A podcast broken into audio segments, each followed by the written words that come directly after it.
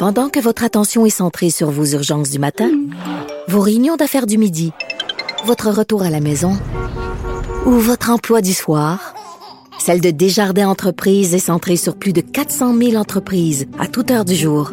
Grâce à notre connaissance des secteurs d'activité et à notre accompagnement spécialisé, nous aidons les entrepreneurs à relever chaque défi pour qu'ils puissent rester centrés sur ce qui compte, le développement de leur entreprise.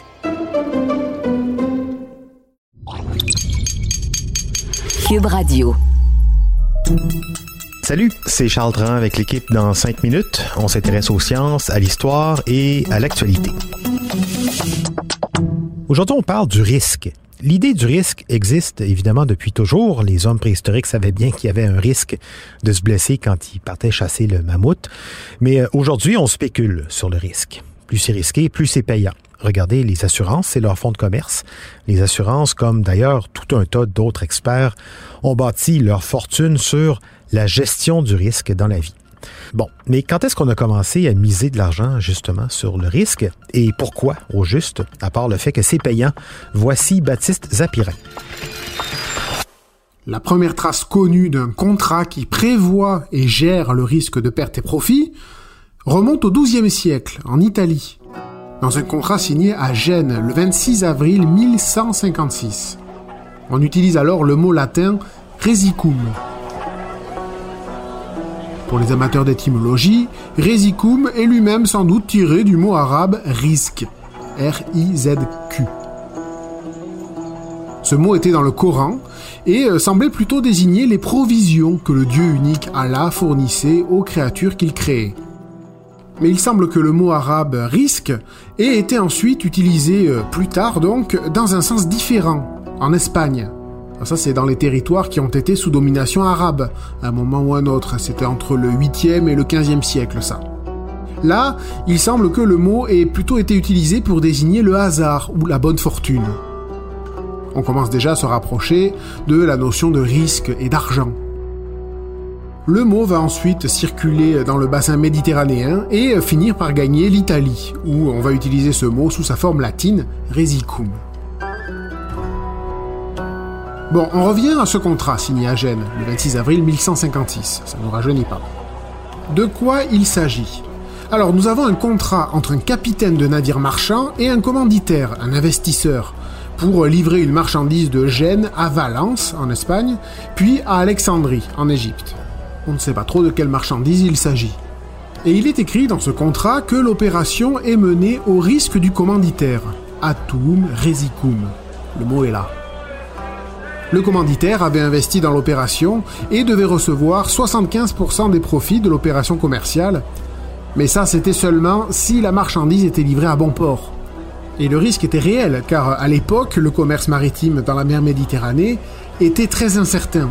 Une tempête pouvait couler le navire, des pirates pouvaient euh, s'emparer de vos cargaisons, vous pouviez arriver à bon port mais constater que la peste avait tué les commerçants et qu'il n'y avait plus personne pour acheter vos marchandises, ce genre de surprise.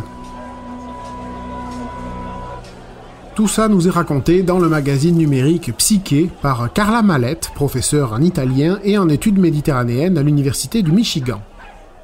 Donc un gros bonus pour l'investisseur si la vente est un succès, une grosse perte si c'est un échec.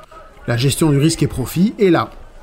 Ces contrats permettaient aussi de morceler ces risques entre plusieurs personnes, alors qu'avant c'était toujours le capitaine du navire qui prenait tous les risques et ramassait les bénéfices. À partir de là, le concept de resicum va devenir de plus en plus populaire. C'était d'abord réservé au transport maritime transméditerranéen, ça a fini par gagner plein de terrains différents et bien sûr les assurances. Au Moyen Âge, le resicum s'est notamment propagé dans les contrats d'assurance souscrits sur la vie des esclaves, en particulier des femmes esclaves enceintes, dont la vie était particulièrement précaire.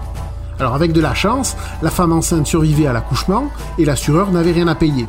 Si elle mourait, l'assureur déconfit devait rembourser le prix de l'esclave au client qui l'avait acheté. Et je vous laisse décider qui était le plus immoral dans cette histoire. À partir du XIVe siècle, le mot resicum s'est italianisé, devenu risco, puis rischio. Mais son sens en Italie est resté attaché au contrat de la marine marchande. Par contre, il a gagné d'autres pays européens, la France, l'Espagne, l'Allemagne, les Pays-Bas, où le mot a fini par être intégré dans les langues européennes, pour devenir un mot français, anglais, allemand donc, avec le sens plus large et plus proche de la notion de risque qu'on connaît aujourd'hui. On arrive alors au XVIe siècle et on voit émerger de nouvelles sociétés spécialisées dans la gestion des risques, dans des domaines de plus en plus divers, et en utilisant la statistique pour mieux les calculer.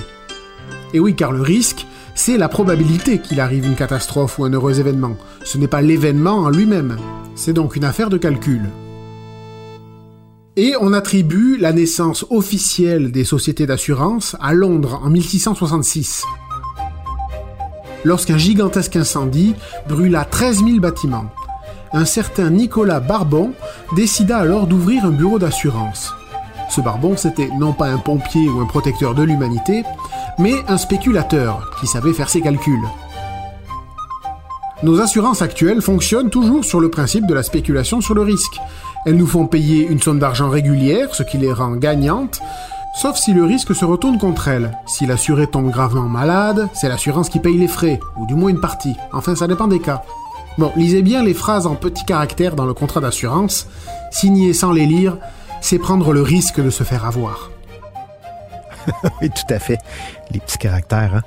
Mettre une valeur sur le risque, une note, un chiffre, un indicateur, c'est un exercice qui n'est pas facile. Hein? Parlez-en aux actuaires.